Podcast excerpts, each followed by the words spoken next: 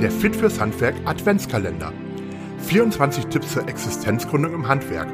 Präsentiert von Blauarbeit und der Gründerhilfe Deutschland.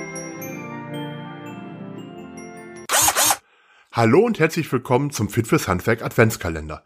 Präsentiert von Blauarbeit und der Gründerhilfe Deutschland. Mein Name ist Henning Schreiber.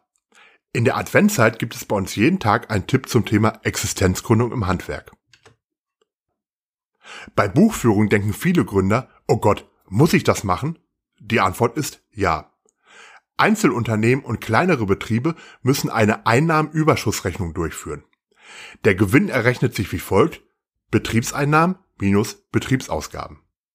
Wenn man jedoch einen Umsatz von mehr als 500.000 Euro erreicht oder einen Gewinn von mehr als 50.000 Euro erwirtschaftet, muss die sogenannte doppelte Buchführung eingeführt werden und man muss eine Bilanz sowie eine Gewinn- und Verlustrechnung erstellen.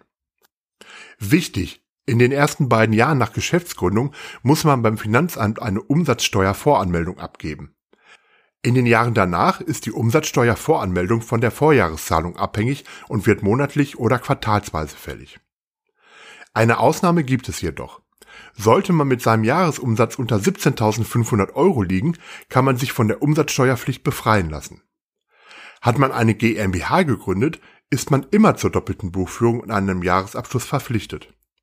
Bei größeren Unternehmen muss man einen Lagebericht erstellen und diesen von einem Wirtschaftsprüfer prüfen lassen.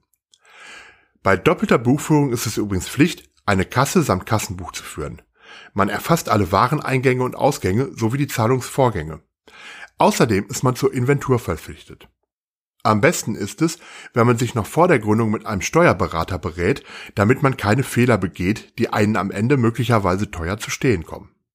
Ich wünsche viel Erfolg dabei. Auch morgen öffnet sich wieder ein Türchen im Fit fürs Handwerk Adventskalender. Wenn du keine Folge mit unseren Gründertipps verpassen möchtest, abonniere einfach diesen Podcast oder besuche fitfürshandwerk.de. Bis morgen, wir hören uns.